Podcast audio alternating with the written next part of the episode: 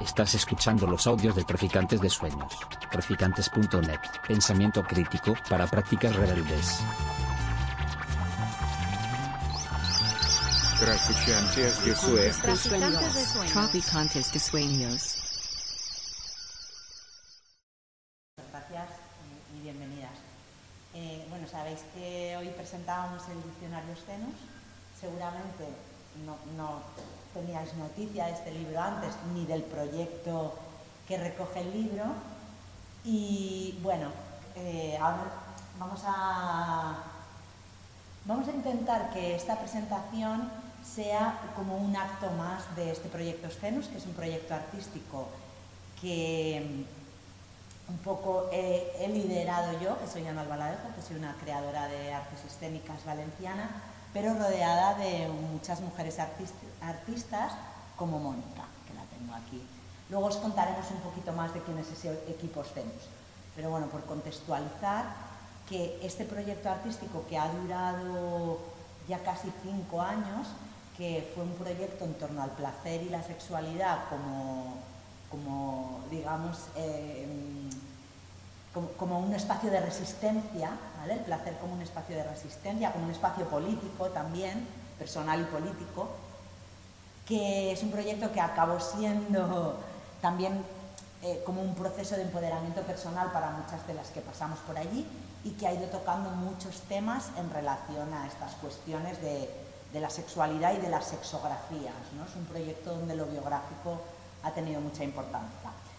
Este proyecto que ahora os iremos contando a lo largo de la presentación, pero ha tenido como muchas, no solo piezas escénicas, sino también eh, piezas audiovisuales, también eh, acciones, ¿no? se han convocado acciones como performativas, como más políticas, que tenían que ver con, bueno, como con actos también de empoderamiento y de poner el cuerpo en la mesa, ¿no? como la acción de piernas abiertas, que fue una acción donde mujeres de todo el mundo se fotografiaban con las piernas abiertas en el metro, en, en las pirámides de México nos llegaron a llegar acciones, o sea, fotografías de esto.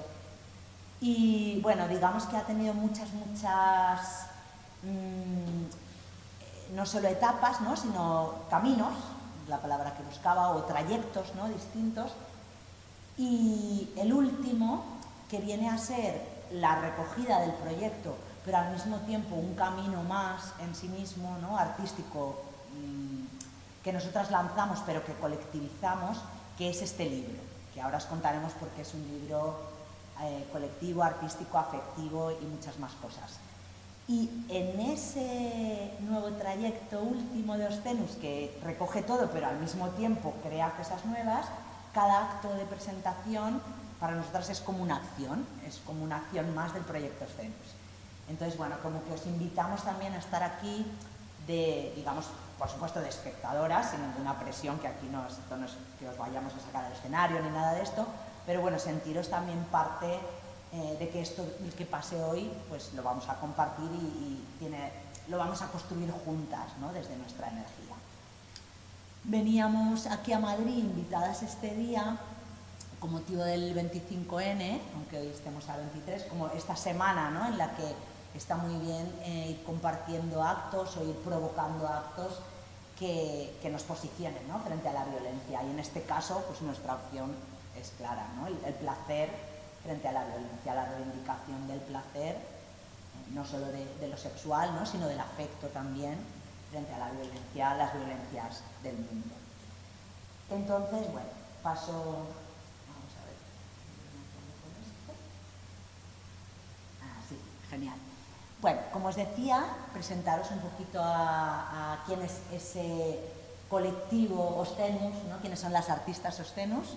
Ahora ya sí que voy a presentar a Mónica más oficialmente. Mónica es, bueno, vive aquí en Madrid, es una artista visual que lleva colaborando con el proyecto desde el minuto cero, bueno, colaborando o haciendo lo posible junto a mí. Yo diría que es la Ostenus más antigua después de mí.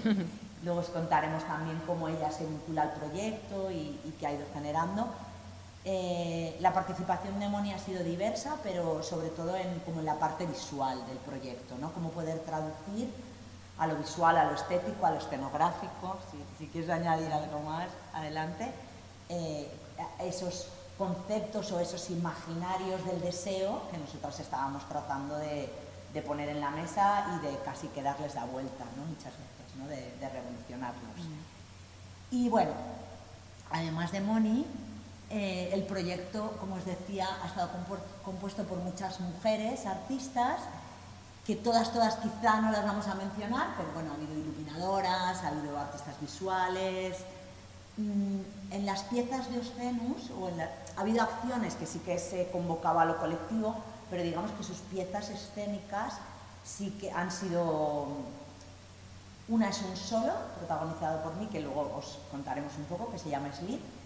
Otro es una pieza de una marioneta que se llama Odette, donde un poco ponemos encima del escenario la cuestión del trabajo sexual. Ahí sí que hay otra actriz, pero también prácticamente soy yo, digamos, la, artista que sostiene la escena. ¿no? Entonces, es verdad que en las piezas normalmente el cuerpo que ha estado sosteniendo es el mío, pero bueno, yo siempre digo que han sido como los solos más acompañados de la historia del arte, ¿no? porque siempre había un montón de mujeres, por ejemplo aquí están todas las artistas que acompañaron Sleep, este es el estreno de Sleep, que luego os contaremos un poco más. Y ya digo, pues había visuales, había plásticas, había iluminadoras, Mónica también que hizo el vestuario. Y siempre, después de las funciones, siempre nos gustaba como abrir un espacio ¿no? a, lo colectivo, como este, que ya os contaremos un poco qué. Eh, todas estas nosotras ¿no? somos las que componemos el proyecto Stenus, pero no solo artistas, porque también Ostenus ha estado como atravesado de una voluntad, digamos, activista y política en, su formato, porque desde lo artístico también se puede hacer discurso político, pero en su formato, digamos, más político, más... Eh, que tenía que ver con, la reflexión, con el coloquio, con los encuentros, para estar hablando sobre estos temas ¿no? que conmovía el proyecto STEMUS. Y aquí, pues sobre todo, el grupo de mujeres que más participó fueron mujeres vinculadas al movimiento pro derechos. No sé si conocéis el movimiento pro derechos del trabajo sexual. O sea, pues ha habido toda una serie de coloquios con trabajadoras sexuales que reivindicaban de alguna manera su derecho a ejercer su profesión y su mejora de derechos. Entonces, bueno, pues ahí está, por ejemplo, Belén Ledesma, que, ha sido, que fue representante del sindicato Otras, un sindicato de trabajadoras sexuales, que sí, verdad que el sindicato Otras fue un sindicato muy sonado porque consiguieron sindicarse con toda la legalidad, pero la ministra de Trabajo de ese momento, esto fue como hace, sería cinco años así, ¿no? Fue cuando la Magdalena... Sí, en, el, en el 18, fue en el 18, sí. Em, cuando se dieron cuenta de que, de que había un sindicato de putas, ¿no? y cuando nuestro gobierno es más bien de posicionamiento abolicionista, no es pro derechos, bueno, una de las ministras dimitió, la otra nos han colado un gol, entonces consiguieron no sé cómo, con qué subterfugio, eh, paralizar eh, la legalización del sindicato con una cuestión de forma de los estatutos o algo así, pero claro, consiguieron llegar hasta que se les legalizara el sindicato. Ahí las mujeres, ¿no? Putas de la calle y putas de, bueno, de, autónomas, putas de locales cerrados, les llamo putas porque ellas se autodenominan putas, ¿no? Empoderándonos, ¿no? De la palabra. Entonces, bueno, muchos coloquios fueron sobre esto, pero bueno, hubo también muchos más sobre libertades sexuales. Y ahí arriba, por último, eh, ¿quién sería el tercer agente ¿no? de ese nosotras del proyecto STENUS?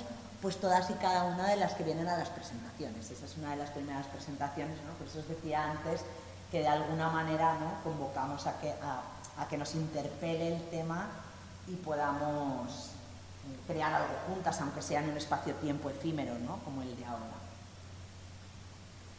Y vámonos ya si queréis al libro, ¿no? que es un poco lo que, lo que nos ocupa. Este libro, diccionario, que no es un libro, es un diccionario, eh, que queríamos un poco presentaros de fuera hacia adentro, ¿no? porque a este libro le llamamos libro acción, por todo esto que creo que vengo explicando, ¿no? que, va convocando ¿no?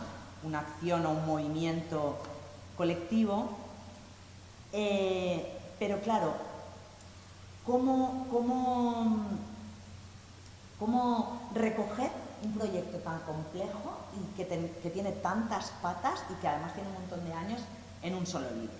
Entonces, eh, eso, eso cuando empezamos como a hacer la recopilación era como complejo, ¿no? Poder articular un todo y en un momento determinado, no sé bien por qué, sí, sí lo sé, se nos ocurrió la idea del diccionario eh, porque las palabras, palabras como imagen más que como concepto, ¿no? Palabras como imagen que puedes polear toda una serie de, de imágenes repetidas, ¿no? Porque cada palabra le llega a cada una a su manera, ¿no?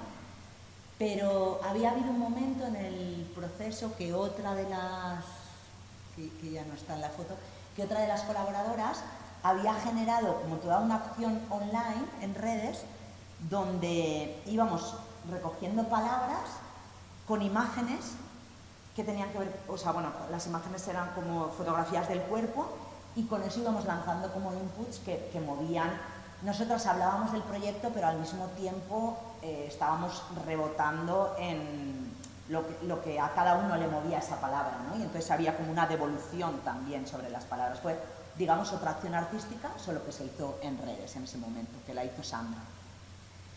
Y entonces cuando teníamos como que recoger todos los materiales, nos acordamos de esa idea, bueno, pues vamos a desarrollarla un poco más, ¿no? Y las palabras, ¿y cómo organizamos las palabras? Pues en un ABC coherente, ¿no? que sería un diccionario. Y si queréis os voy a explicar, o sea, os voy a leer tal cual la pequeña explicación que se da en la introducción, digamos, del libro, que más que una introducción es como una especie de guía, ¿no? También para que puedas leer un libro como tan curioso. Dice que esta ordenación responde a un deseo de organizar los materiales dispersos y fragmentarios de esta investigación artística y sus creaciones dentro de un esquema que los comparte.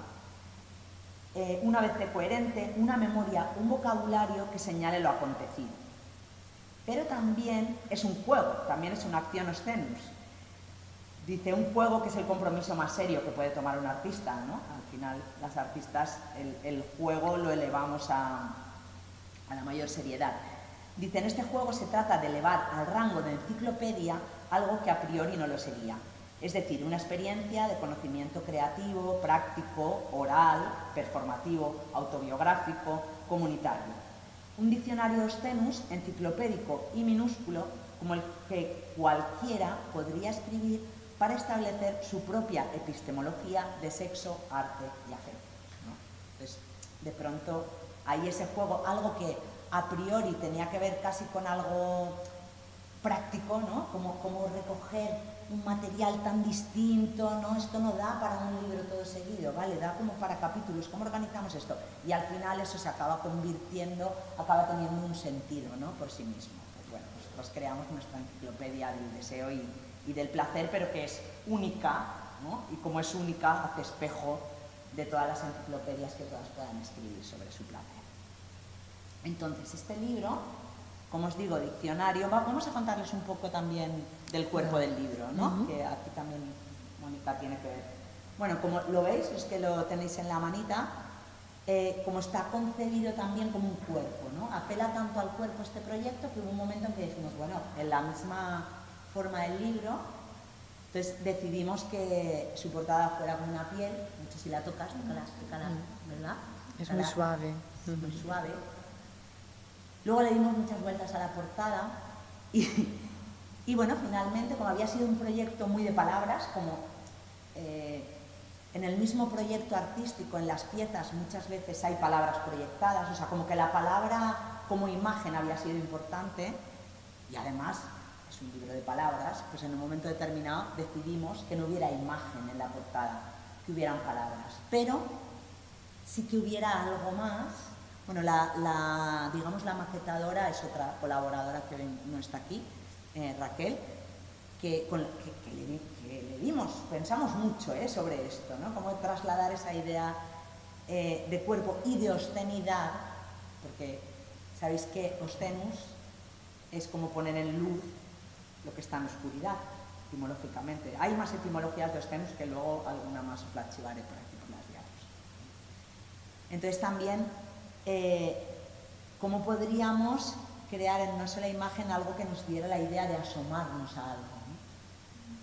Y entonces un momento en que se decidió esto de poner esa especie de ojo, mirilla, no sé, que a la vez también, seguramente si luego ojeáis el libro, ¿no?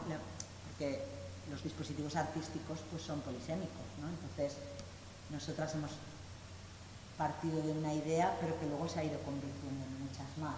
Seguramente cuando leáis, pues este agujero aquí de color, para cada una tendrá su propio sentido y es lo bueno, ¿no? Eh, y bueno, queríamos invitaros como un pequeñito así juego psicomágico ya, para que, para que esto empiece a ser un poco más compartido. Antes, eh, esto, ¿no? Lo de las tapas de estas. No, quiero, sí, sí, pero quiero invitarles a que se asomen al libro y a que abran un... Os hemos traído una cosita. Ahora sí me voy a separar del, del streaming. Cógete... ¿Quieres el micro? os vamos a invitar a que os pongáis también una mirilla, vosotros, Mira, si vosotras, ¿se lo, ¿se lo das tú? Y yo lo voy ahí cerca de los micros. Vale, porque, ¿qué pasa, no? Con la idea de una mirilla, algo a lo que te asomas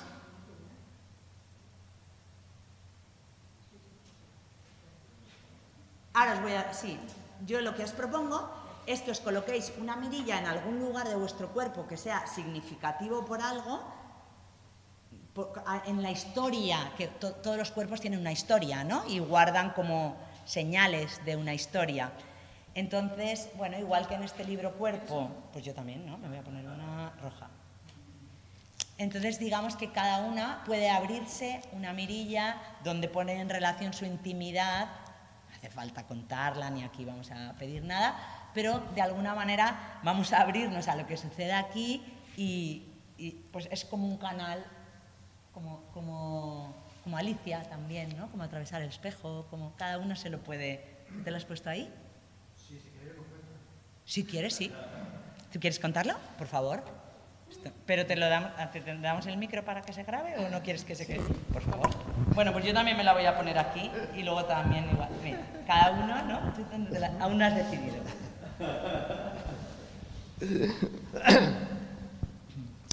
Bueno, a ver, sí, esos son temas que es un poco... Eh, pero bueno, que, es, me, está llevando a una realidad nueva, es descubrir los pezones. ¿Los pezones? De hace a lo mejor pocos años. Y descubrirlos eh, como nunca, nunca me había tocado los pezones, ¿no? Ahora que... Eh, ¿no? Entonces, tocármelos es una aventura. Se me abre el cuerpo, pero de una forma... Es un eros, pero suave, tierno, que yo nunca había eros, ¿no? Como, como buen hombre había ido siempre ahí a, la... pero esto es, un descubrimiento, ¿no? sé si tiene que ver con el corazón, pero es, un eros más amoroso y que lo estoy disfrutando, pero explorando ahí, ¿no? Cada vez que se me abre otro, un mundo. Mira, y esto... Amor a mí, es como un amor, el corazón está cerca, como amarme yo, desde otro lado, ¿no? No esta cosa tan, el sexo como algo que me he pasado como todos, la mayoría de los hombres, ¿no? entonces, como, como algo más femenino. Yo creo que sí que tiene que ver con lo femenino en el hombre, que está, ¿no? Lo mismo está el masculino, ¿no? En vosotras, ¿no? Pero la, androginia esa famosa.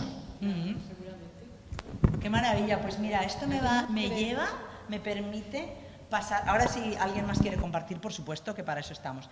Pero me, va, me lleva a la siguiente diapo, porque me ha hecho pensar esto que has dicho en lo pequeño, o sea, cómo, la, cómo el placer genera otras dimensiones en el espacio y en el tiempo, y cómo ¿no? algo tan pequeñito como un pezón, por eso digo, ¿no?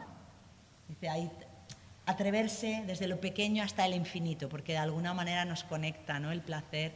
O sea que justo, fíjate, ¿no? has compartido algo ahí muy, muy al hilo. ¿Alguien más le apetece compartir o tiramos y luego tiempo hay? Habrá. Habéis coincidido en el cuello. Sí. Eh, yo creo que esto se merece, se merece un comentario. El, el, el cuello. El cuello es una de las palabras que aparece. No exactamente como cuello, aparece eh, como detector de. Sí, de, de, eh, el cuello aparece, claro, el cuello. Hablarnos de vuestro cuello. Pues eso, claro como que ha dado tiempo mientras ibais, eh, para mí quizás a- a- al oír más descripción sí que he notado que es como, como un anhelo, ¿no? Quizás el cuello, un, un hueco. Y, y después cuando me lo ponía notaba que es la zona de la comunicación. Yo soy profesor y tal, y digo, qué, qué curioso, ¿no? El anhelo en donde más muevo la lengua, ¿no? La palabra, ¿no? ¿Tú quieres decir? la- mm. Bueno, puedo, puedo contar que cuando, cuando has dicho eh, poner una mirilla en el cuerpo, no es que sea especialmente importante ni nada, pero me ha venido a la mente una imagen de un amor que, que tuve fugaz de Vilanova hace, hace unos años, eh, que, que era, eh, eh, compartíamos como eh, es- esa zona erógena y de mucha sensibilidad del cuello. Y simplemente, pues eso, que es una zona muy erógena, no tan cómoda para tener una pegatina pegada, pero, pero por lo demás. Pero sí para tener un recuerdo de, de una persona, de una experiencia, ¿no? Sí para tener un... Claro, ¿no? Hasta donde el cuerpo guarda... A ver, el cuerpo guarda huellas eh, en relación al placer, eh, placenteras, valga la redundancia, pero también guarda otras a veces complejas, ¿no? Quiero decir, ¿no? Que el placer no está exento también a veces de incluso de violencia, ¿no? Pero también de experiencias eh, eh, complejas, ¿no? Cuanto menos. Sí, sí. Nosotras, bueno, creo que El yo me la- no, ella se la ha puesto arriba y abajo. También es que yo En el fondo es lo mismo. o sea, yo no tengo canalillo, yo no tengo las tetas tan separadas Sí, yo, esto es, esto es una huella como muy reciente, de algo muy, muy reciente, igual- que igual hasta lo está mirando, que, porque hay una persona que me pone la mano aquí y, y- hay algo que me pasa donde lo que tú decías, ¿no? La, o sea, dejo de, las fronteras de mi cuerpo desaparecen y solo es poner la mano aquí y de pronto es algo como muy poderoso. Puede ser que es, el chakra corazón el que está ahí, pero yo no pensé en el chakra, so- pasó de manera física y pasa cada vez, ¿no? Y entonces, pues por eso me lo he puesto. Sí, yo tampoco pensé en el chakra, sino más bien como en una apertura, casi en una entrada que va hacia adentro, ¿no? Hacia adentro de mí. Ujú, La hendidura, Claro, la mirilla hacia adentro. Claro. Bueno, pues vamos a ir hacia adentro, si, si os parece, o queríais compartir, ¿vale? Pues, Sí, ¿queréis, ¿queréis decir algo? pero no es obligatorio. Bart si le apetece compartir algo. A ver, yo desde, desde muy, muy joven empecé a depilarme cuando no estaba de moda. Entonces, a mí me acomplejaba tener pelo en el pecho, en la espalda. Entonces, para mí ponerlo en el antebrazo era mi último tabú, que era la última zona del cuerpo en la que me faltaba por quitarme el pelo, y lo hice hace poco. Y para mí es como el... Me quité todo el pelo del cuerpo, digamos, ¿no? Y para mí es significativo, es como el... Ya está, me he liberado algo que a mí me gustaba, no que estaba de moda entonces, de hecho mm, era un poco estigmatizante el no tener vello. Ujú. Pues por eso está en mi antebrazo. Tiene su significado. Pues muchas gracias por compartir esto, porque claro, nunca me había parado a pensar. ¿Sí? Sí, pues yo lo- me lo he puesto aquí en, en el talón y tiene que ver con, bueno, pues utilizaría las palabras que tú has eh, utilizado también sobre experiencias complejas o que tienen que ver con el placer y la violencia. Creo que tiene que, me lo he puesto ahí por eso. Pero no puedo explicar No, exactamente falta qué hace. cosa, pero es No- por no eso. hace falta compartir el relato al detalle para estar compartiendo.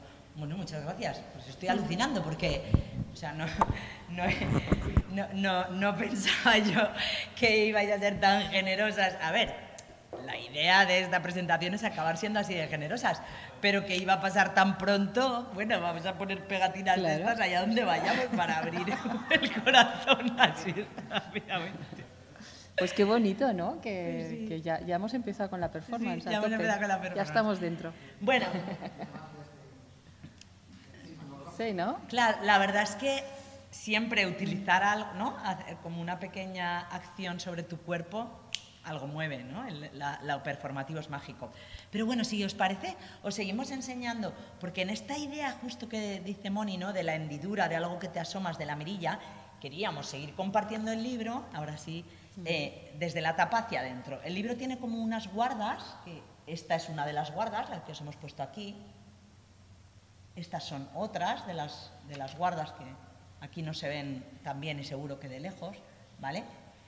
Pero la idea es que no solo son las, como las guardas del libro, que, que vas como penetrando ¿no? ¿no? En, ese, en ese libro cuerpo, intimidad, un poco trasunto simbólico ¿no? de un cuerpo y de un proyecto, eh, sino que estas guardas además están recogiendo memoria de, a, de, otro de los proyectos que hubo dentro de Ostenus, en concreto de la pieza Slit, uh -huh. que es la pieza, que es una pieza eh, que yo le llamo una autosexografía, que parte de, de, mi memoria biográfica en relación a lo sexográfico, que eh, Mónica me acompañó en el proceso de principio a fin, bueno, no solo me acompañó, sino que me ayudó a volcar, como decía antes, ¿no? en, en, de manera visual, eh, todas estas cosas ¿no? que a mí me movían y que al final se nos movían juntas ¿no? en, el, en, el, diálogo.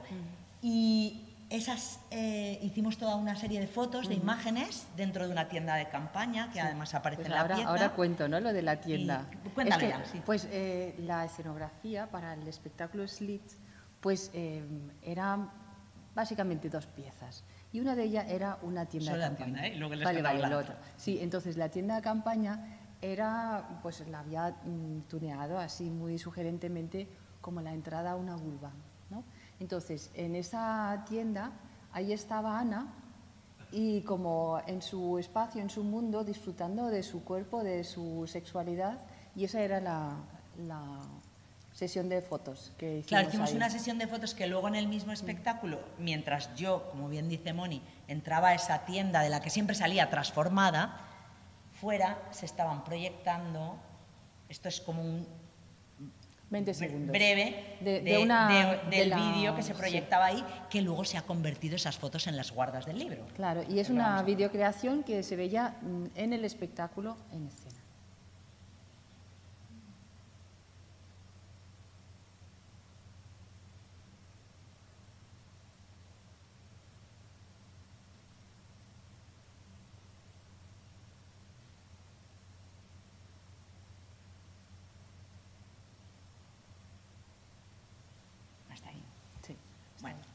Tiene que ver con esa idea de lo que se ve, lo que no se ve, ¿no? También con las imágenes que tenemos cuando tenemos sexo, ¿no? Con alguien, los cuerpos, los fragmentos de cuerpo, lo... Y siempre lo, la sugerencia es más poderosa que lo explícito, ¿no? Como siempre he insinuado, ¿no? Lo que se muestra eh, un poquito... Sí, bueno, en este caso tomamos este esa caso, opción, sí. ¿no? Lo, Desde eso la sugerencia. Va, es un poco personal también, pero es verdad que nosotras aquí en este momento convertimos lo explícito en poesía también, de alguna sí, manera, ¿no? Sí, lo, totalmente. Sí, sí. Muy bien. Y bueno, y después de las guardas, pues ya, ¿qué hay dentro del libro? Claro, ¿no? Eso os interesará saberlo. Bueno, pues el libro mmm, se puede leer en orden alfabético, ¿vale? Lo cual exige un poco de esfuerzo también de tú ir poniendo las piezas del puzzle, ¿no? O se puede leer abriendo palabras al, voleo, ¿no? Que me gusta la letra P, pues a ver qué hay en P, que me gusta la M, que me... Eh, o se puede leer, si quieres hacer como una lectura un poquito más sistemática, por itinerarios. O sea, un momento donde lo organizamos por itinerarios, así pues como que las cochinadas de, la creadora y sus amigas, pues pueden, puedes articularlas con un poco más de sentido, ¿no? Todo, todos esos materiales dispersos, fragmentados que hay dentro del libro.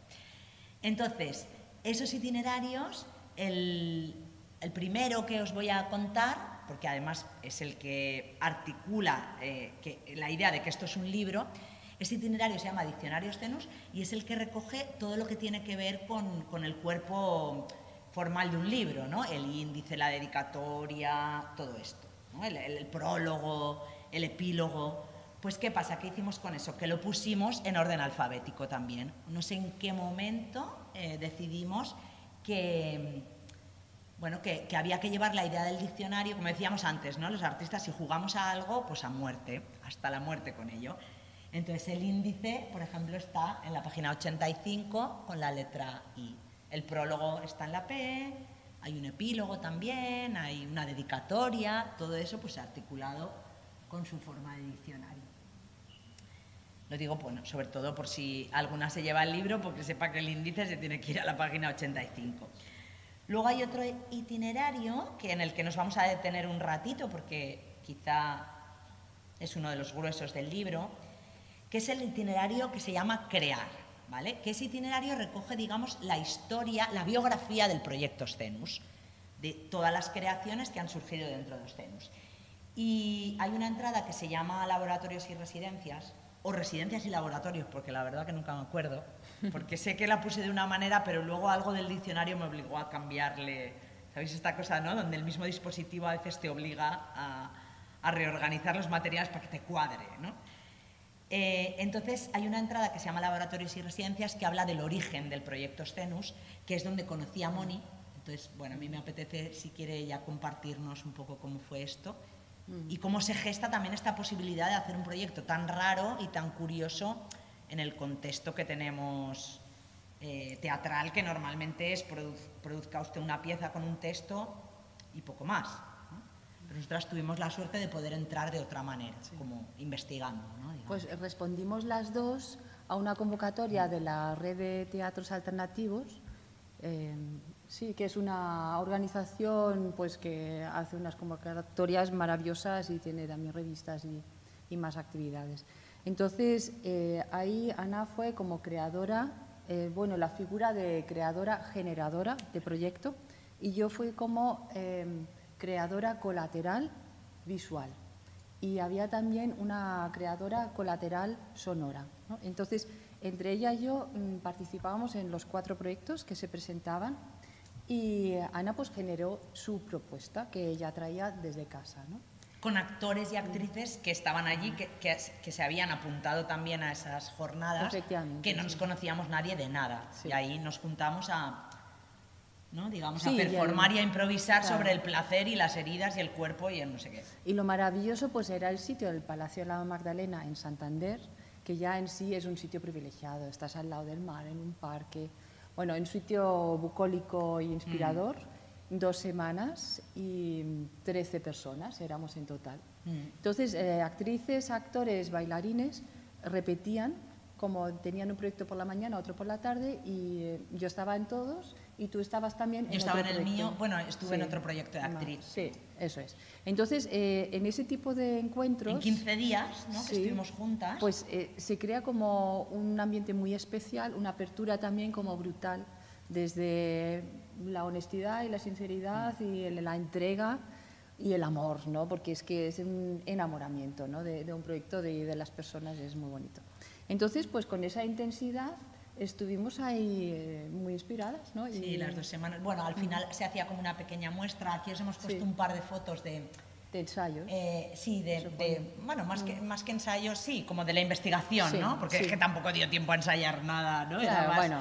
Como que improvisaciones, juegos que yo iba planteando con los actores. Esto en concreto era una mm. videocreación que se, que se hizo para la pieza que luego se presentó a público y había otras más videocreaciones que fui haciendo ahí una con unos gusanos que me encontré, entonces era como la erótica de los gusanos. Y, que trabajamos sobre las filias también, la verdad es que fue muy divertido, fue muy intenso porque fueron 15 días, noche y día, mm. ¿no? pensando en esto, ¿no? Entonces, claro, fue una suerte tener este tipo de laboratorio, ¿no? Poderlo hacer eh, con tus gastos cubiertos, con, tu comida y tu cena hecha, ¿no? Porque estábamos en un... Sí, y poder realmente centrarnos en lo importante, en la Un privilegio, que tampoco, que, que, no hay muchas convocatorias de este tipo, pero bueno, las que hay las aprovechamos a muerte, ¿no?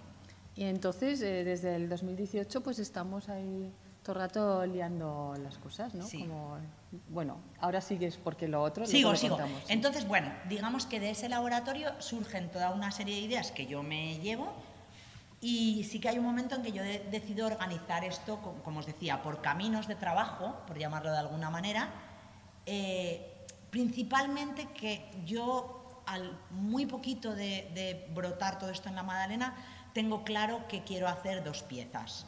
Una, esta es Lit, mi autosexografía, y otra que es Odette y las otras, que habla de trabajo sexual. Os vamos a hablar un poquito más de Slit, que Mónica ya ha entrado antes en la cuestión de cómo ella, a partir de- del tema de la vulva, ¿no? como ella me propone muy pronto que de lo que yo estoy hablando, que tiene que ver con la vulva o con el coño, si queréis vamos a llamarlo coño, porque me gusta también utilizar esa palabra, ¿no? Con toda su ternura. Como el, el marcapáginas del libro. El marcapáginas del libro Es hemos recogido Sí. y son eh, el- ese marcapáginas y esta imagen pertenecen al cuaderno de Mónica con los primeros dibujos Mm. para ver cómo iba a hacer la escenografía. Porque dentro de este, esto está en el libro, porque dentro de este itinerario crear no solo hablamos de las piezas como resultado, sino que desvelamos un poco los entresijos, ¿no? De qué hay detrás de la escena, ¿no? Que, que es lo que... Y en este caso, bueno, si quieres contar un poquito del, del proceso de Slit y la, la- esa es la tienda que os habíamos dicho, Sí. pero hay otro elemento que realmente Claro. es Es la, la pieza clave es la mecedora, que es una vulva.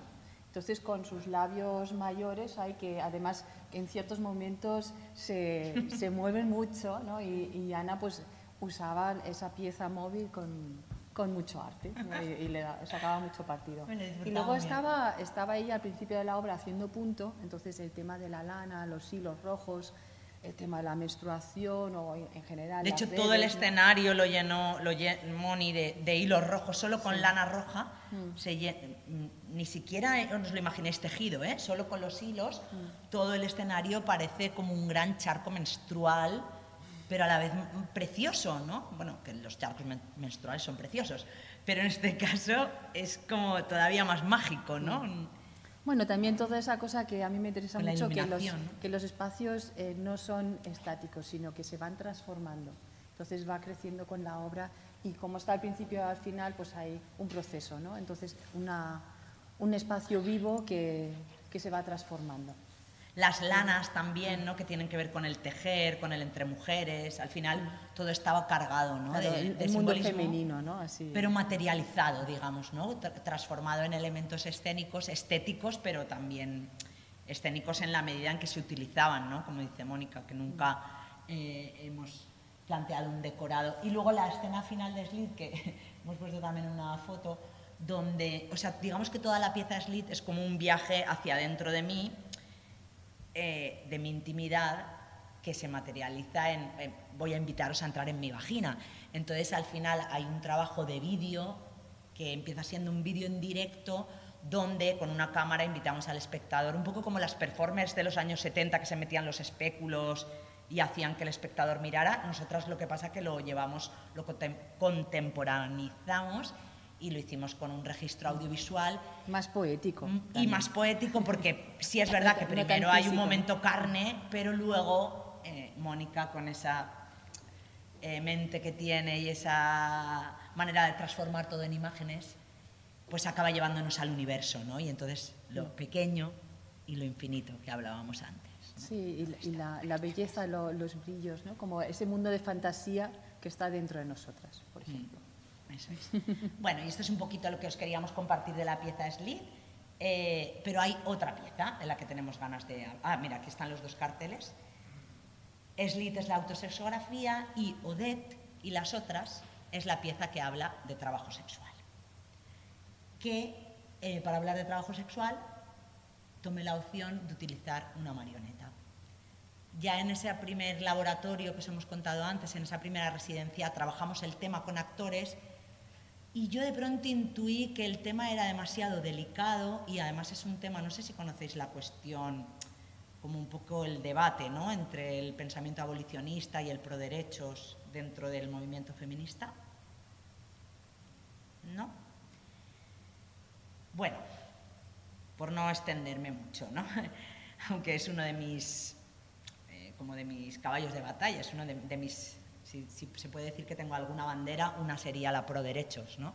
Pues hay todo un movimiento de prostitutas que reivindican derechos laborales, o sea, más que la abolición, que sería lo que se propone desde un feminismo más institucional, ellas dicen, sí, sí, abolición sí, algún día cuando se pueda, pero mientras tanto no nos condenéis a la ilegalidad y a los márgenes, sino que dotarnos de derechos laborales para podernos defender de todos aquellos que nos explotan, tener un, lugar de menos precariedad donde tengamos más herramientas para defendernos. ¿vale?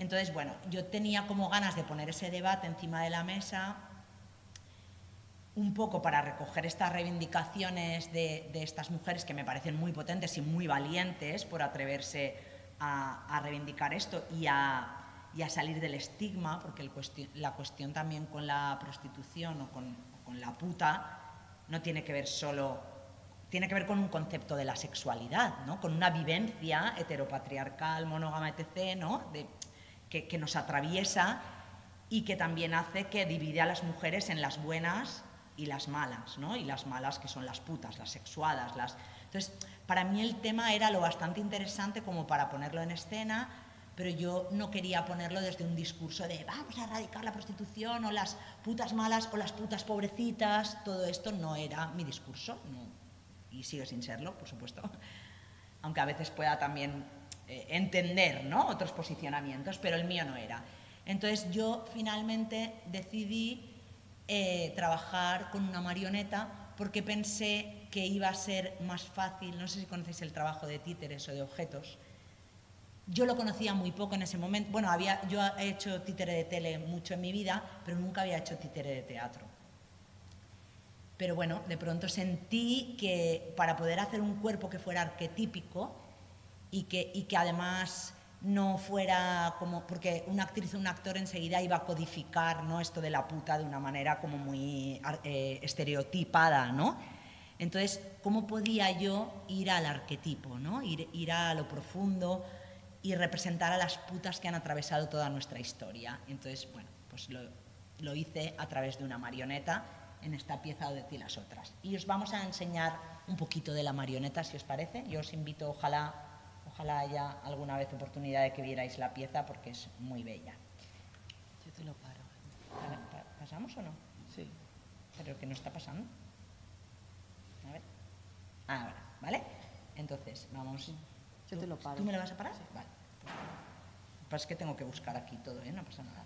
Entonces, si quieres buscar. Buenas a todos, putitos y putitas. Soy Odette y tengo 2522 años. Fui etaira en Grecia, meretriz en Roma, fembre pecadrí en el burdel de Valencia. Y ahora puta jubilada, activista feminista y bloguera. Que no quería enseñaros Ay, no, más. eso ve para atrás. Esto no. para atrás, que si no les adelantamos. Claro. Ahí, ¿Vale? ahí está genial.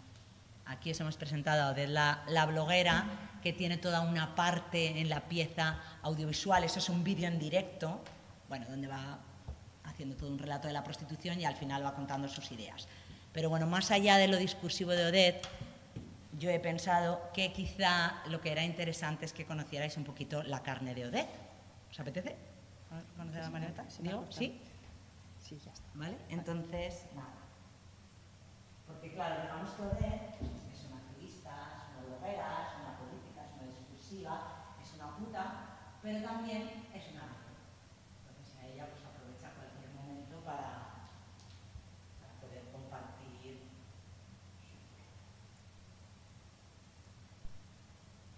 ¿Le doy ya?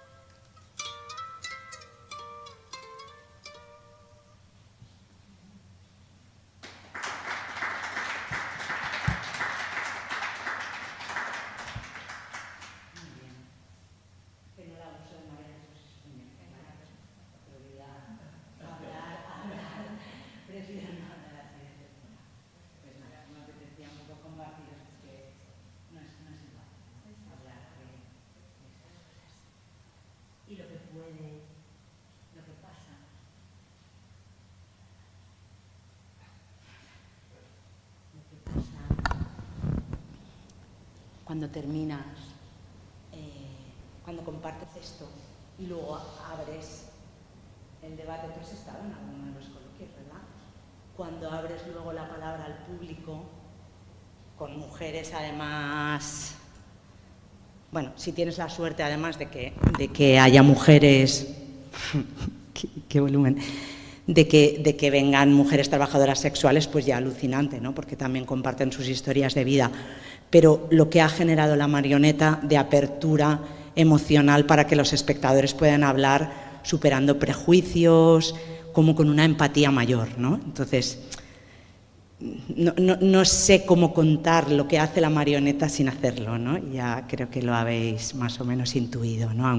Así en, en bruto y sin calentar.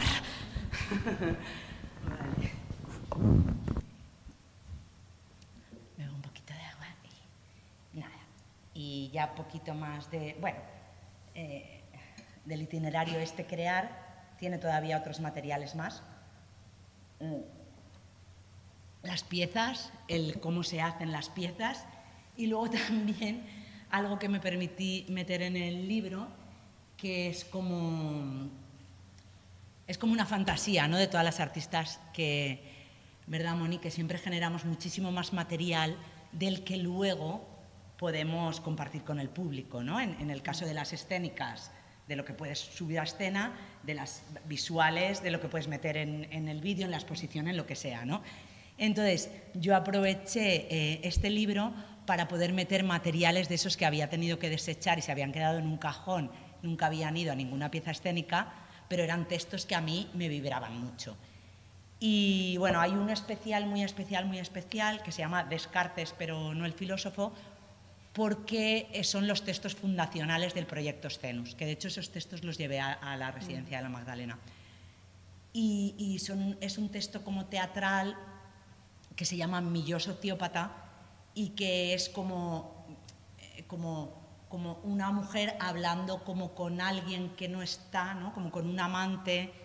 Bueno, en realidad es un texto que da igual lo que sea el texto, ¿no?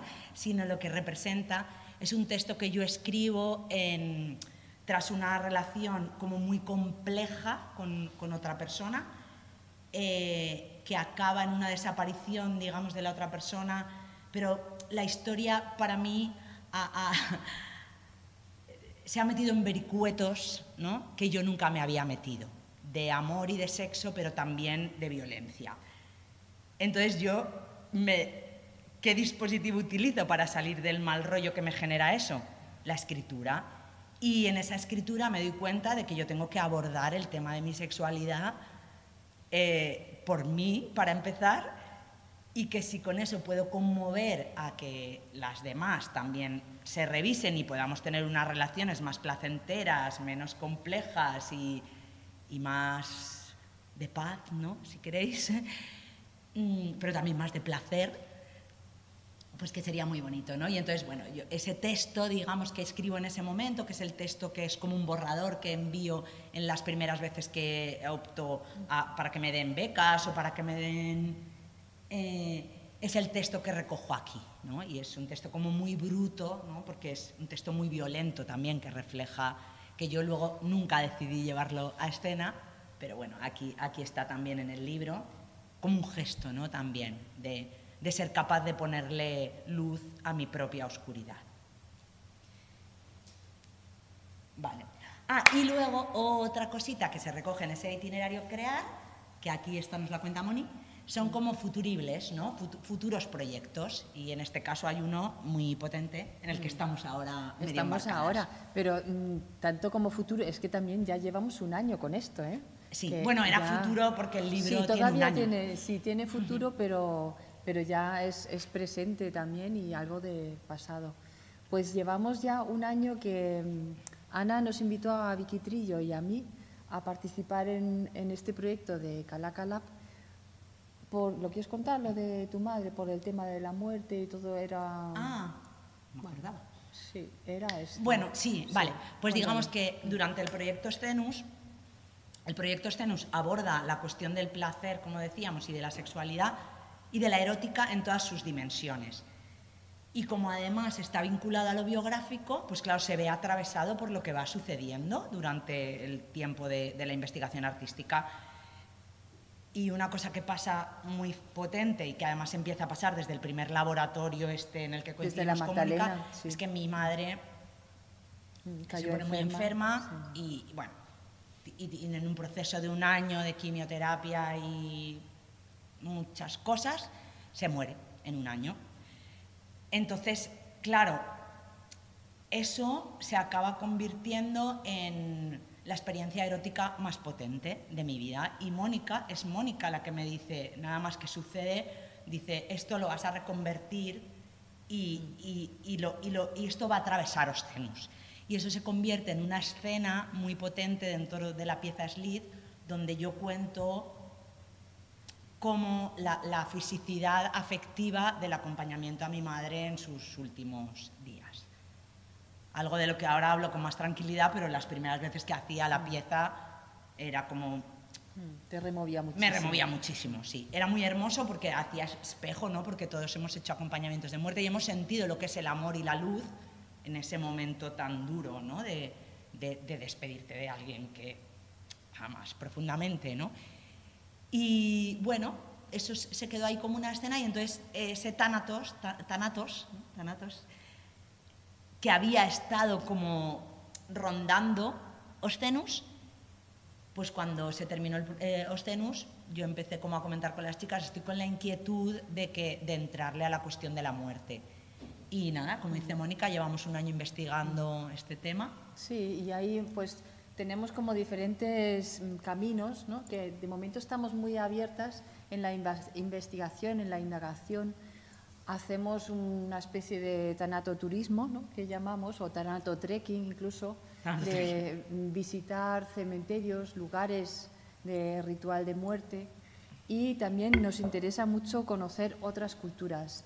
Llevamos ya en 10 entrevistas con personas de diferentes partes del mundo que nos van contando su conocimiento eh, sobre los rituales en su cultura o bien personas que están relacionadas, investigan el tema desde la sociología, desde la medicina también. Mm, Una médico que trabaja en paliativos y nos compartió su, su profesión y su día a día, o una persona que fue la que acompañó el primer caso de eutanasio en Andalucía y nos lo relató también. Entonces, eh, hay como diferentes niveles de, de investigación, siempre desde desde la emoción también, porque no es una cosa que hacemos desde la ciencia, ¿no? sino que lo hacemos desde el arte y desde la creación. Y ya hemos tenido varias residencias artísticas de juntarnos las tres. En, en Granada hemos estado, también en Madrid un poquito y sobre todo dos semanas este verano en Valencia, que hemos estado realmente ensayando y poniendo en práctica ciertas cuestiones que teníamos que investigar con los objetos y ahí veis un poquito el, el espacio que, que se creó, que, que propuse elementos para trabajar desde la idea de, de tumba, ¿no? con las rejas, pues lo fuimos llevando a, un espacio como un poco simbólico, ¿no? de escenografía, los elementos musicales que fuimos utilizando o unos grabados que hice así sobre sudarios reales y pues eso lo- los fuimos transformando en las acciones escénicas que hicimos. Más o menos. Más así. o menos, Y sí, luego, digamos pues, que- eh, sí. tiene una dimensión ahora que, que estamos pensando qué, qué futuro darle, ¿no? que estamos en este momento, seguimos con la investigación. Y, y quizá sí, como No tiene fin de como- momento. o sea como, como cuestión fundamental no así como eh, Oscenus era qué pasa con el placer en lo íntimo pero también en lo colectivo no Eh, en lo que tiene que ver con la muerte creo que lo que nos mueve un poco es cómo podernos acercar a la muerte y al morir no a los procesos del morir de una manera mm, eh, como más humana más afectiva como cuidar eh, por un lado la cuestión de la muerte digna, ¿no? que, cuando está- que todo esto que está diciendo Moni, ¿no? de la eutanasia o de los acompañamientos a la muerte, que nos quite el miedo también, eh, en esta cuestión tan médica ¿no? en Occidente. ¿no? Y luego, por otra parte, cómo podríamos tener una visión de la muerte en cuanto a lo ritual, lo filosófico, lo simbólico, eh, quizá menos dolorosa que la que está construida en Occidente con el, ¿no? con el credo este cristiano, por eso es lo de acercarnos a otras culturas. Y luego tenía también una dimensión política, ¿no? con la memoria histórica que también nos atravesaba y está. Bueno, sí, ahí de pronto alguna han- manera, sí. están saliendo miles de caminos, claro, Sí. ¿no? ¿Qué pasa con las muertes, con las guerras? ¿Qué pasa con...? Los memoriales. Eh, bueno, en el proyecto no está relacionado. Eh, o sea, Digamos, hemos pasado de Eros a Thanatos. A Thanatos. Sí. Sí, por favor, y tanto.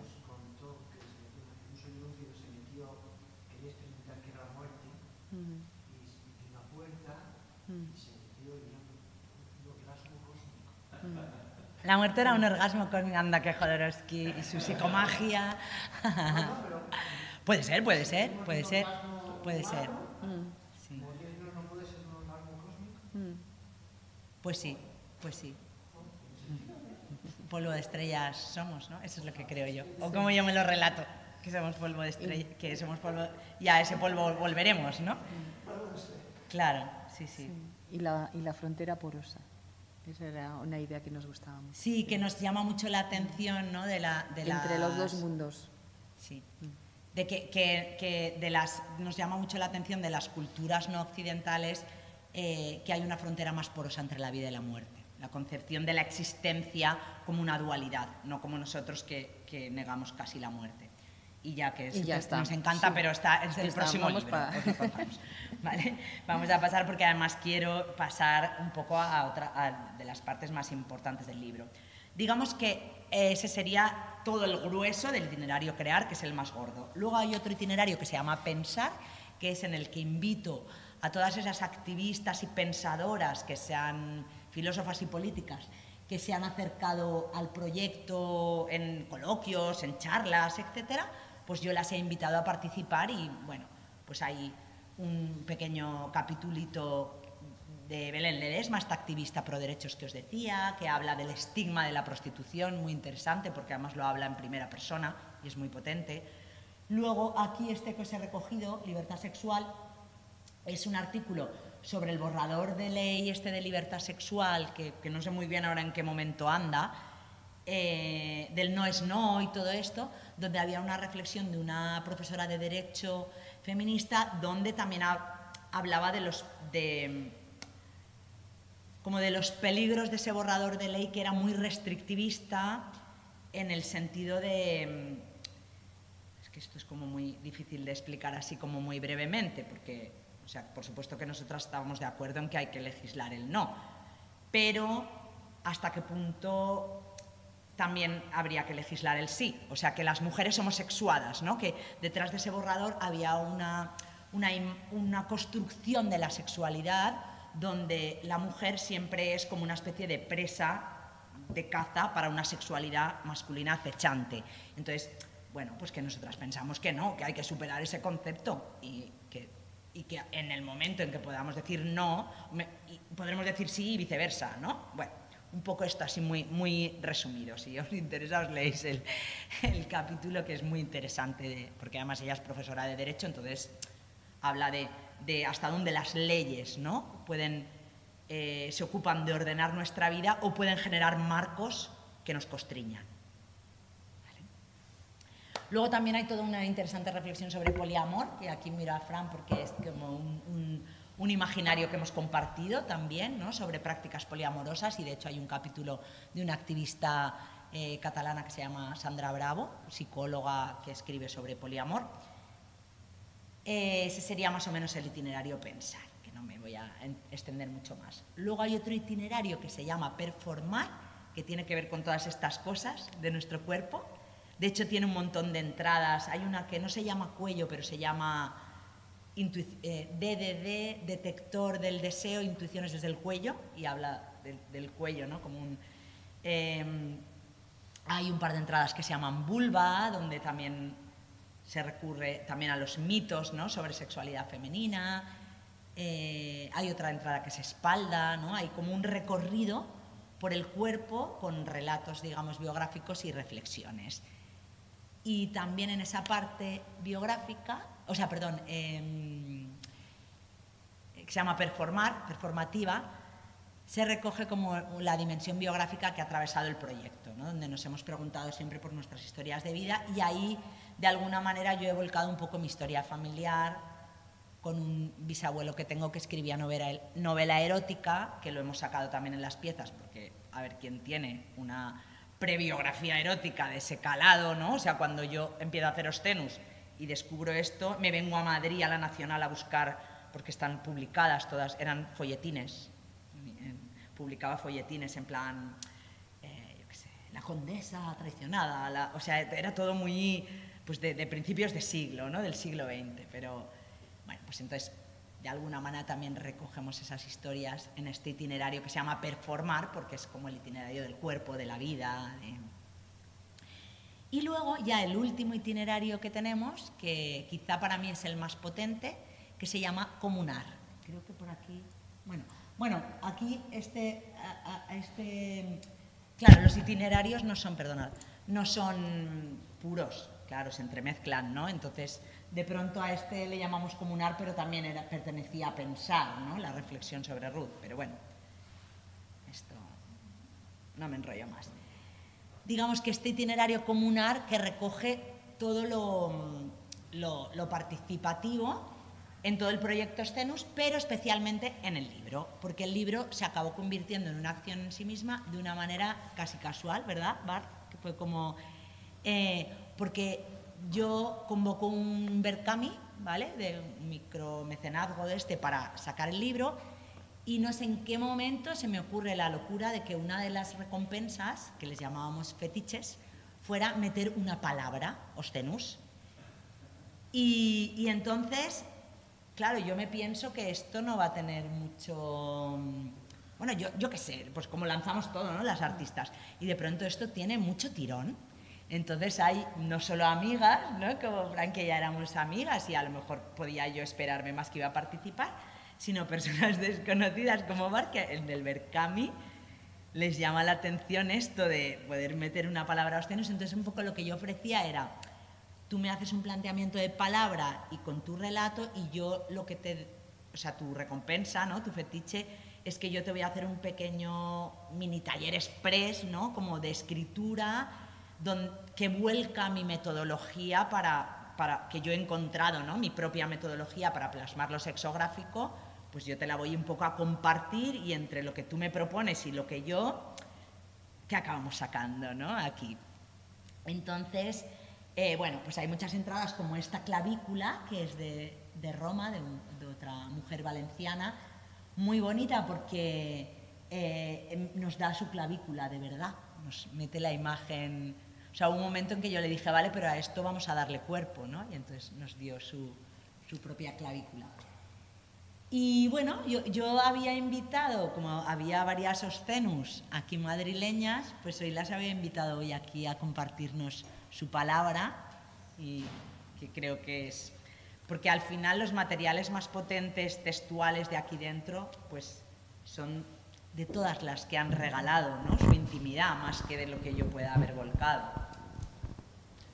¿Te animas tú a leer, a leer la tuya? Sí, ok, Y cuenta si quieres un poquito tu experiencia, o sea, puedes... Es que no sé si hacerlo con el micrófono porque suena como súper fuerte y súper raro, no sé. ¿Sí? Pero ¿No la quieres hacer grabe para el streaming Ah, hace perfecto. falta que se registre. ¿Quieres, ¿quieres Vale. venirte aquí con uno de estos micros? Pues ¿Estarás más no, pues sí, la verdad es que fue una experiencia, digamos, como quien dice, mágica, ¿no? Como porque yo no suelo ver Mercami hace años y de repente surgió y dije, hostia, vamos a hacer esto.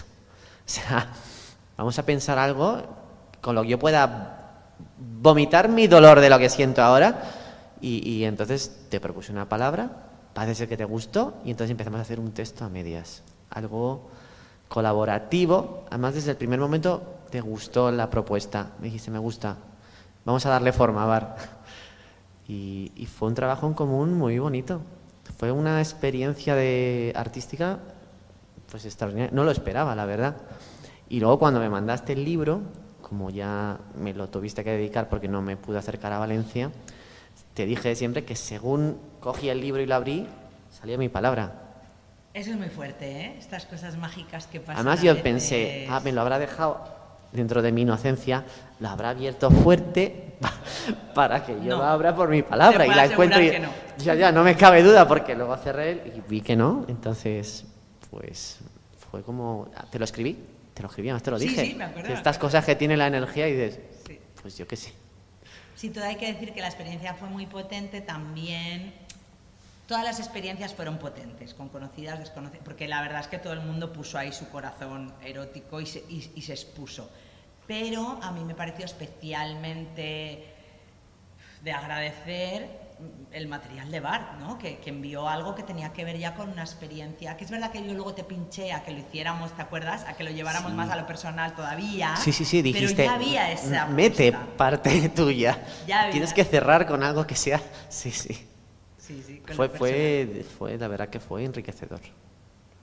Además, muchas es- gracias, escribir, escribir eh, es como que te ayuda a, a poner, a leer y además releer y releer, el verte a ti mismo y, y que alguien como tú diga, tira más, o sea, saca más, o sea, vamos a, vamos a por ello, ¿no? Vamos Venga, a leerlo. Vamos a por ello, sí. Vamos a esperar que se nos quite el, el sonido así. No pasa nada, ¿eh? Pero para que no se grabara con sonido. Pero bueno, Uy, momento móviles. puesto- No pasa nada. ¿no?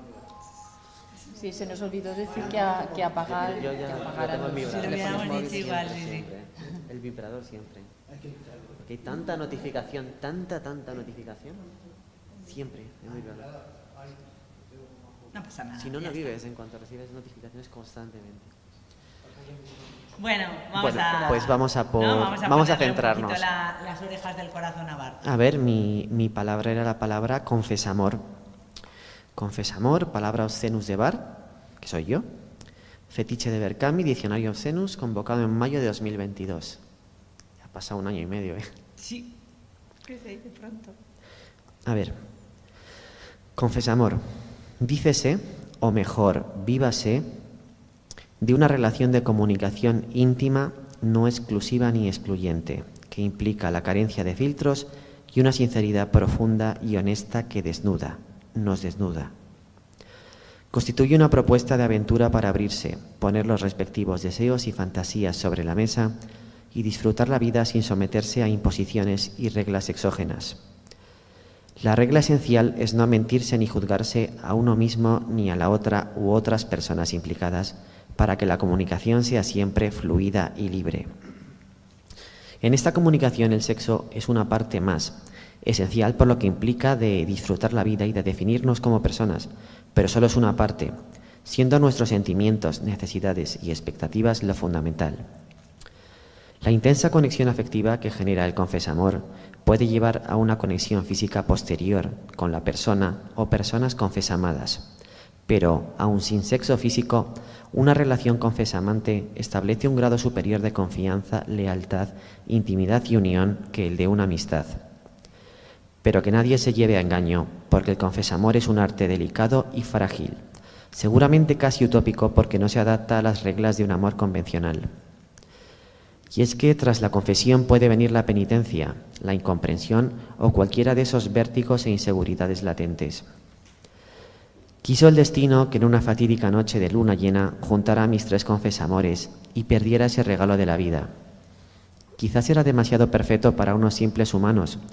Me costó, me dolió descifrar la experiencia, ordenar mis sentimientos tras aquello y ahora escribo para trazar un relato de mi desconcierto. Y escribo, solo sé que la confianza quedó enterrada en un pozo hondo y oscuro, pozo de dolor, alcohol, placer fácil, confusión y vacío. Y escribo, sé de mí mismo que llego a donde llego, pero no me resigno a renunciar a esa libertad, nunca. Y escribo, queda el recuerdo y un vacío, queda la esperanza, queda toda la vida para aprovechar lo aprendido. Y escribo, sentir el confesamor te marca para siempre, hazte vulnerable para vivir de verdad, aunque tengas que morir y resucitar más fuerte. Y escribo, y quiero volver a sentirlo y sufrirlo. Y escribo. Un aplauso, ¿no?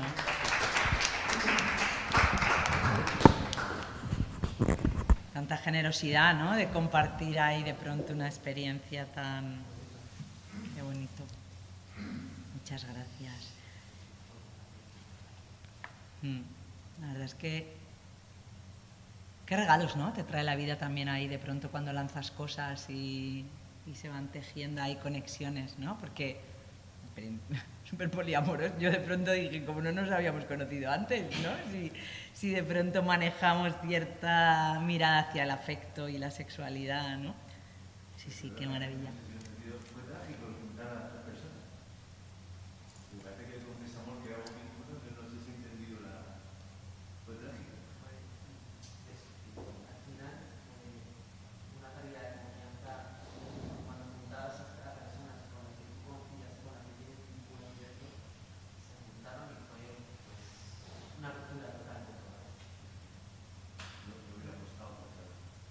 Sí, sí. Bueno, es que la apuesta por salirse de la norma tiene riesgo y hay que manejarla con mucha delicadeza. No sé cuál sería el, aprendizaje de Bart en todo esto, ¿no? Pero quiero decir, pues, pues sí, pues, pues no es tan fácil que te salga y de pronto que se nos hace un, ¿no? un, un globo y de pronto se- el globo igual está aquí, que se pincha, que bueno, es, es la vida y amar en confesamor con uno también, o con una, ¿no? O con une, o como, claro. Claro. Mm. Sí, sí. Mm. Claro. Bueno, ir poquito a poco, ¿no? Como poniendo nuestra pequeña, no sé, como cada uno su pequeño granito, cuidar en lo cercano, intentar ir, pero también con mucha comprensión, ¿no? Hacia, hacia la pérdida, hacia la ruptura, como comprensión, es que el mundo pues va haciendo lo que puede. Las personas van haciendo lo que pueden. Bueno, no sé, eso lo pienso yo también ya entradita en años, ¿no? Que claro. Mm.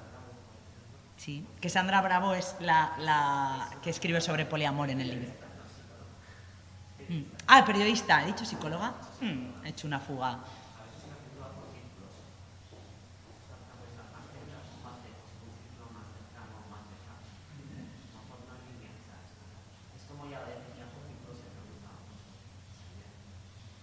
Los círculos del afecto, ¿no? Mm. También es muy interesante ¿no? lo que plantea Bart, ¿no? donde el confesamor no necesariamente tiene que implicar sexualidad, como de pronto también, o qué significa la sexualidad, que es algo que yo también intento en, todo el proyecto Stenus plantear, ¿no? O sea, los vínculos poderosos son únicamente los que tienen sexualidad, o, o de pronto qué pasa, o ¿En qué consiste nuestra sexualidad? Tú también lo has dicho, ¿no? ¿Cómo es la sexualidad masculina, la femenina? ¿Dónde está la erótica? No podría estar, yo qué sé, en, en un amanecer. Esto es por poetizar, pero ¿me entendéis?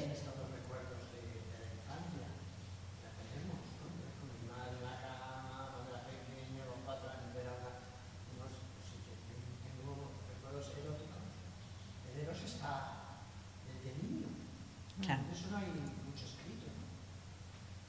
Poco porque ya Freud patologizó todo y entonces ya a partir de ahí ya hemos dicho, no, hasta los 15 que te despierta la sexualidad, todo lo de antes no es.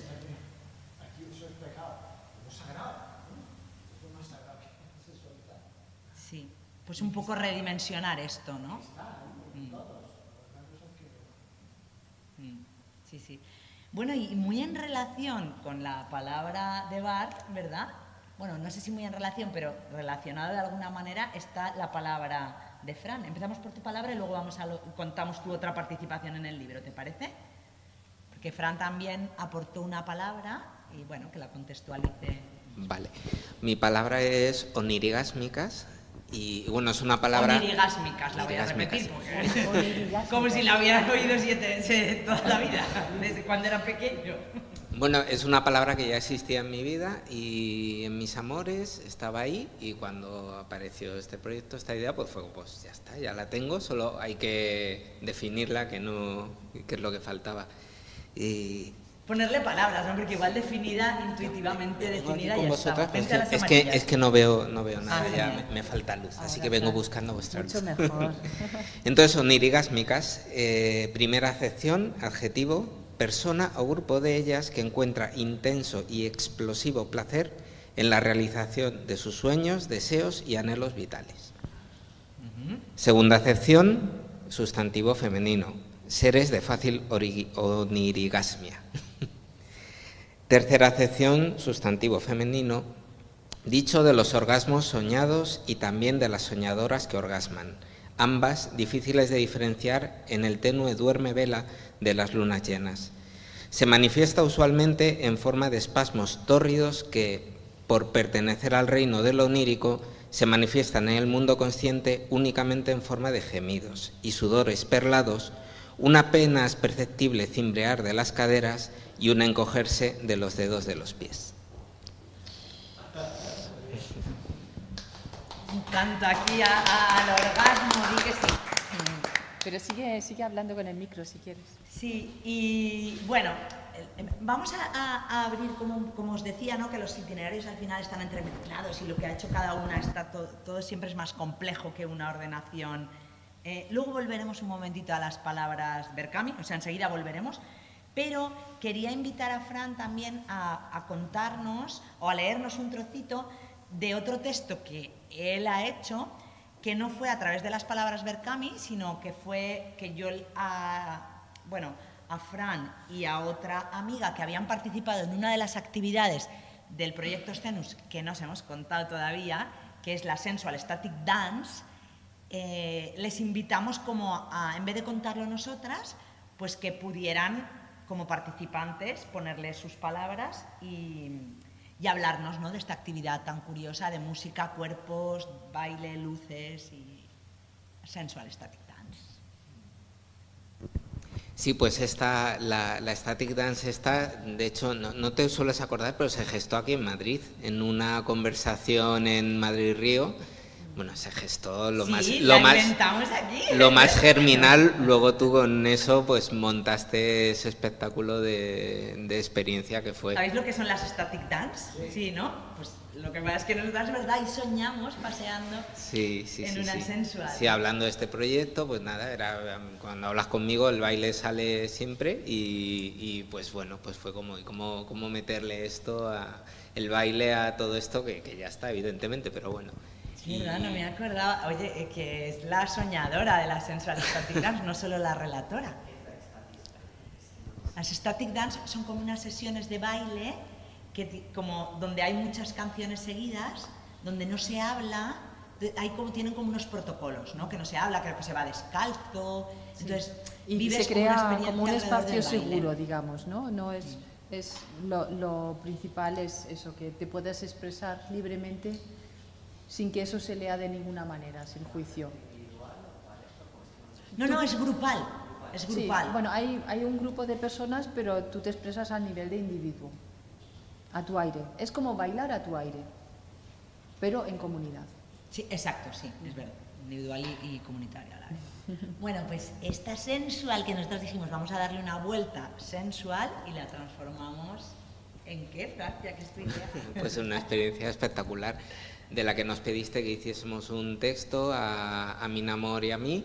Y el texto, pues bueno, está en el libro, lo que pasa es que he hecho un, no es muy largo, pero bueno, por no alargarlo más, he hecho un, un compendio y, y bueno, os lo, os lo leo otra vez desde la luz. Vente, vente a nuestra luz. Aquí al lado, A la de- luz al, de la- la- al lado de Oder. A la luz de la pista. Los cuerpos respiraban predispuestos al movimiento, al baile, al contacto. Las manos reconociendo manos, las miradas dibujando pieles, pieles tibias. Nos transformamos en una masa de agua diversa y móvil, compacta y expandida, a ritmos que eran nuestros por elección. El pulso en las venas, venas pulsando en armonías cálidas, círculos que se cierran en abrazos, trances compartidas, compartidos, juegos caníbales en la penumbra, sin ensayo ni trama. Y el silencio de las voces sobrevolando curioso la escena. Relato poético. Pero que sí que cuenta un poco ¿no? de, la, de la esencia de lo que fue. Bueno, más de una, ¿eh? hemos hecho ya dos o tres sensual static dance. Bueno, ahí había Y un el poco el detalle de dispositivo. lo de las músicas, ¿no? Que, Sí, sí. ¿Lo cuenta? Cuéntalo, cuéntalo, claro. Pues sí, iba a eh, contarlo. sí, a cada persona participante se pedía, digamos, su canción favorita que le resultase más Relacionada eva- con la su sí, sensualidad o más su erótica. evocadora o más sexy o más tal. Entonces había una playlist que se lanzaba, entonces en esa sesión de static. pensada un poco como las static, ¿no? que tuviera como una curva en cuanto a lo rítmico y les iba, pero en algún momento ibas a escuchar tu canción. Y, bueno, y era curioso y a partir de ahí pues se compartían secretos, había toda una dinámica. Si se quería, sí. De hecho, la primera sensual hubo mucho, mucho, mucho contacto.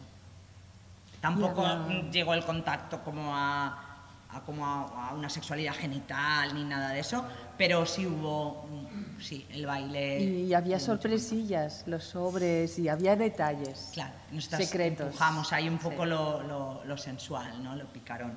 Y es que no quiero extenderme mucho más, eh, pero sí quiero ir ya terminando con dos cosas. Una, un texto de Mina Amor, precisamente, que es con la- esta amiga de la que hemos hablado, con la que escribe Fran el texto de Sensual, que también es una palabra obscenus, que en este caso el trabajo con ella fue llegar a hacer un microrelato, ¿no? Y entonces dice, y entonces les pregunté, les pregunté, yo cuando vine llevaba bragas, entonces, ¿qué, qué creéis, no? ¿Qué, qué, qué- qué es- qué situación está contando ese microrelato? ¿Alguien se le ocurre? ¿Ha nacido? bueno, qué bonito. Sí, sí, sí, es que todo vale, porque al final completamos, ¿no? La mirada y la recepción es la que completa el sentido de lo artístico.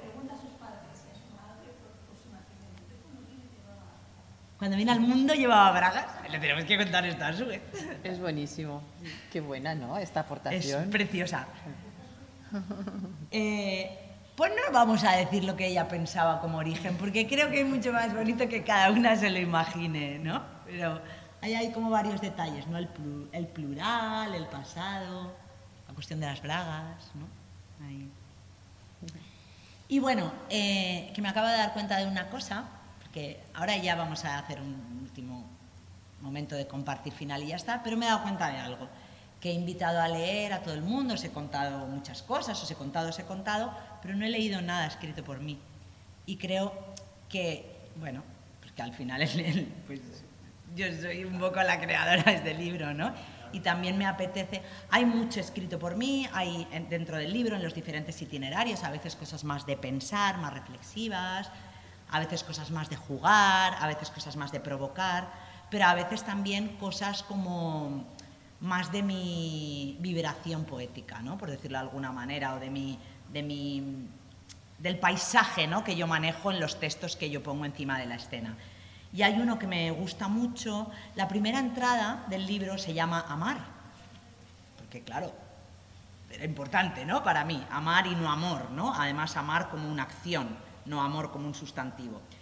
Y bueno, esa es una entrada pues bonita, amable y tal. Pero entonces la siguiente entrada la llamo aforismo extenso sobre follar para volver la expectativa al campos tenus. Y aquí hay un juego de un texto que, que también he escrito y nunca llevado a escena y que yo volqué aquí y que creo que tiene muy esa dualidad, ¿no? ternura y violencia, que yo un poco eh, apelo ¿no? en torno al placer o que a mí me, me mueve. Y dice el texto, voy a leer solo un trocito cortito. Dice, confieso que he follado hasta el amanecer. Confieso que he follado al menos una vez hasta el amanecer. Confieso que he follado con ganas al menos una vez hasta el amanecer, poniendo el alma en ello. Confieso que el amanecer me ha pillado follando desganada al menos una vez. Una vez. Más de una vez he follado en diferido al amanecer, con la cabeza a kilómetros luz de mi cuerpo, pensando en ti o pensando en otras. Confieso que he follado en silencio, que he follado agitando mi melena de pelirroja indómita, que entonces era pelirroja, ahora soy más rubia, pero de mi melena de pelirroja indómita, desnuda hasta los huesos, succionando penes con mi vagina dentata, pero sin perder la ternura del amanecer. Y sigue, y sigue, y sigue el texto, ¿no? Pero bueno, me apetecía, de pronto me he dado cuenta, digo, bueno, a, a como de un poco mi vibración en torno a la palabra, creo que es honesto, ¿no? También desnudarla aquí. Y bueno, os animo a, a, a leer este y otros muchos. Y sobre todo os animo, os animo a hacer de la literatura un ejercicio de caligrafía sobre la piel, ¿no? Hacer que la palabra esté atravesada de carne, ¿no? Y la carne también, si queréis, atravesada de palabra, aunque sea palabra no dicha, aunque sea palabra intuida, aunque sea... Y bueno, esta es una cita que yo meto en el libro. En el libro hay bastantes citas que yo refrío, ¿no? También como un guiño a la academia, la cita de la cita de la cita de la cita de la cita, eh, como, como un juego, ¿no? También un poco de subversión a la academia. Pero esta cita, como tantas otras, eh, cómo yo la transformo en carne o cómo la materializo, es lo que os quiero proponer aquí, como, como un juego final, si os apetece, que yo creo que como habéis estado tan, tan, tan activas. Entonces, lo primero, si quieren me ayudar, Mónica, Sí, sí. están aquí. O sea, tendríamos que repartir, pero lápices. Hay una cosa que a mí me gusta mucho, ahora ya no sé si esto se va a ver, pero me da igual, se va a oír, quiero decir. Eh, no, es, es- solo reparte los lápices, solo reparte los lápices. ¿Me, me quieres dejar uno a mí? Bueno, os invito a que cojáis un lápiz porque a mí siempre los lápices me han parecido como un material muy, no sé, es como que son muy humanos, ¿no? Los, los bolis son muy, son muy como de andar, como muy de estar desnudos, ¿no? Los bolis tienen esta cosa de como más seria, más el ¿no? Llegan, ¿en qué momento de, de tu edad te dan el boli, ¿no? Pasas del lápiz al boli. Entonces, como a mí me flipan los lápices, yo tengo así siempre mucho... Me, paso mucho rato con los lápices desde pequeña y siempre he tenido como la costumbre un poco de juguetear. Eso, eso, eso. que. Porque, es probarlo un poquito, probarlo un poquito. Es que, o sea, realmente un lápiz, ¿no? Tiene, tiene algo ahí ¿no? de, de encontrar lo, lo pequeño que decíamos antes, pero que a la vez me lo mueve todo. ¿No? como con cosas muy pequeñas, muy sencillas, podríamos conectar ¿no? placer. Podemos atrever ¿no? a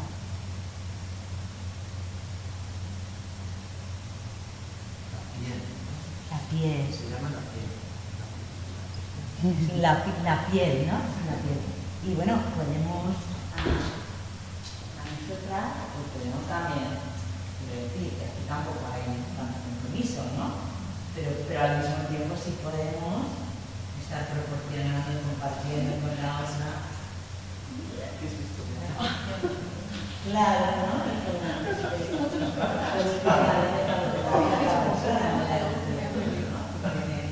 La cosa de recibir. Venga, los bonitos y atrevéis. Si os apetece, los bonitos. Mira, mira, mira,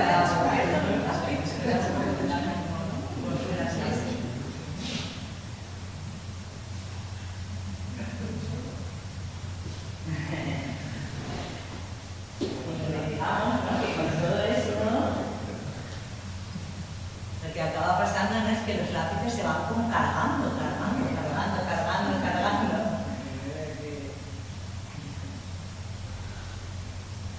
¿No? Como los lápices, bueno, los tenemos cargaditos, cargaditos, cargaditos, ¿no? De, de nosotras y de... Pues ahora que tenemos los lápices cargados, os propongo ya como si acción, acción, acción final, y es que hay una entrada del libro que se llama Placer, que es una entrada, os he dicho, ¿no? Desde el primer momento que este libro lo hacemos todas. Entonces os invito a como final, la- ¿Qué te decía? Lo que os invito es a que poníamos esto de lo que estamos haciendo aquí, ¿sabes? Suficiente es compartir, que cojáis un,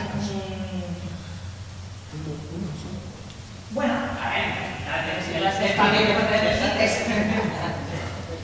Yo os invito a que nos tomemos un momentito así personal, juguetón, pero al mismo tiempo, como decíamos, ¿no? Jugando el juego más serio del mundo, ¿no? Que es jugar.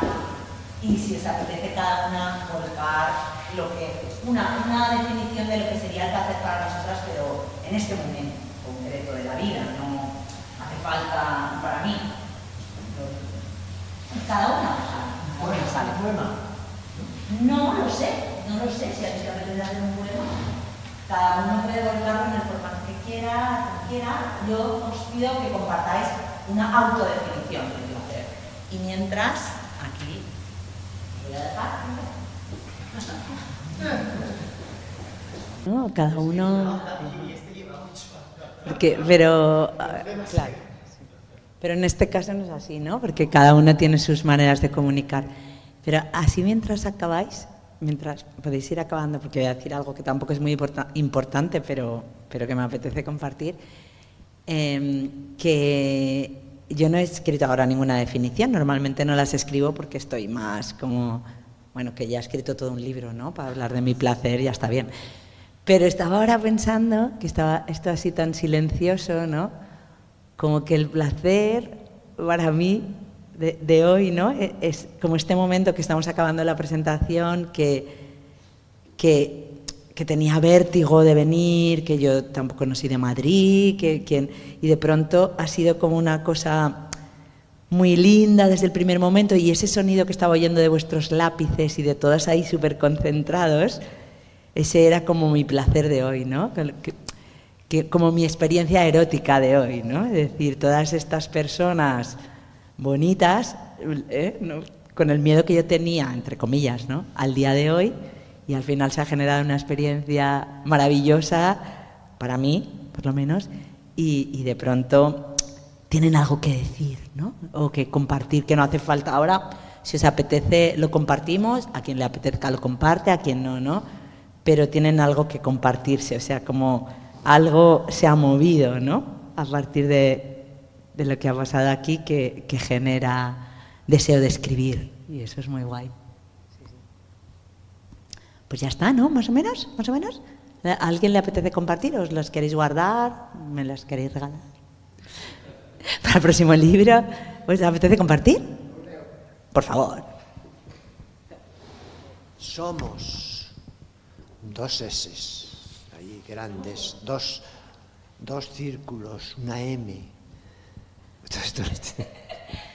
Semen ovarios. Semen ovarios. Ríos, cascada, de sangre, leche, agua, flujo. Muy bonito. O sea, has hecho como un caligrama, o sea, un poema a partir de, de la, de Somos con cada letra, ¿no? Ah, qué interesante. Jo, muchísimas gracias. Muy bonito, muy bonito. Y así, rápido, ¿eh? Que estamos... ¿A quién le apetece? Yo como muchas manifestaciones de sensaciones que te recorren el cuerpo, a mí me encanta cuando hay algo externo, no tiene por qué haber, eh, no tiene por qué algo- haber algo físico y es como algo que te nace dentro y va hacia afuera y te recorre el cuerpo. Eso me encanta cuando me pasa. Y a mí, y a mí, y a mí. Muchas gracias. Pues yo he dibujado a mi gata, a la gata que vive conmigo, no, que no es mi gata. Eh, y es